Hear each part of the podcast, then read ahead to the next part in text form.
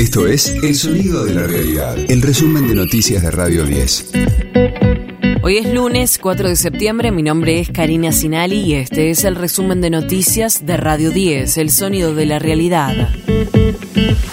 Pablo Moyano advirtió que la oposición quiere implementar una reforma laboral. El co-secretario general de la CGT afirmó en el aire de Radio 10 que quieren volver al preperonismo. Además, Moyano se refirió a la reunión que mantuvieron Javier Milei y el titular de la UOCRA, Gerardo Martínez. Yo no soy quien para prohibir que se reúna Gerardo con, este personaje. Yo ni loco ni en pedo me reuniría con un tipo cuya candidata vicepresidenta reivindica a la dictadura militar, donde estos días va a ser un acto, donde constantemente, como si fueran los responsables de, los males del país, los laburantes. Le voy a sacar esto, esto, esto, la miércoles el, el Ministerio de Trabajo, de Salud, de Educación, que la salud tiene que ser privada, que la educación tiene que ser privada.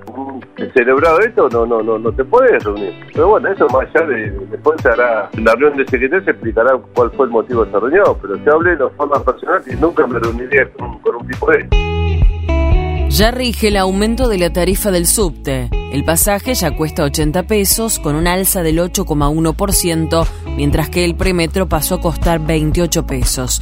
La suba se da en medio de la decisión del gobierno nacional de congelar los boletos de colectivos y trenes en el AMBA. De lunes a viernes, desde las 6, escucha a Gustavo Silvestre. Mañana Silvestre. En Radio 10. La justicia de Río Negro falló a favor de Joy Lewis y se cerrará el camino corto que lleva al lago escondido. El Tribunal Superior de Justicia revocó las sentencias que ordenaban a la provincia que garantice el acceso al espejo de agua por los terrenos que son propiedad del británico. A partir de este fallo, quienes quieran llegar a esa zona deberán recorrer un sendero de montaña.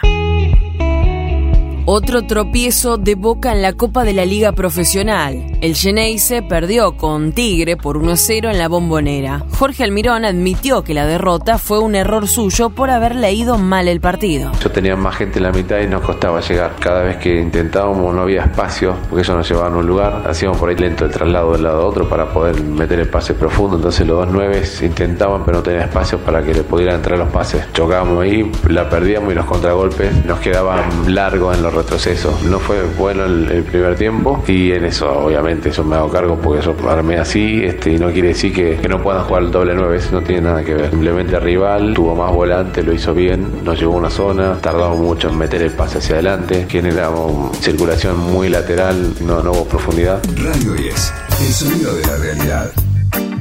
Adiós a Pablo Molina, uno de los próceres del reggae argentino.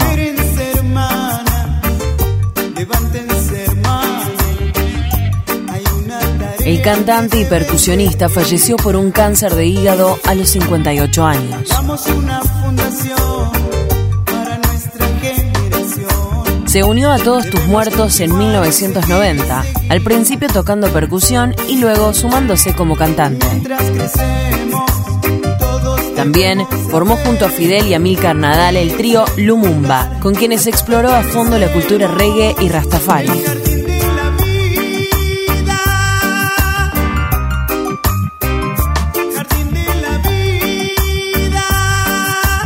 Molina convivió con ambas bandas y además en el 2000 comenzó una carrera solista que lo llevó a editar cuatro discos. Este fue el diario del lunes 4 de septiembre de Radio 10, El Sonido de la Realidad.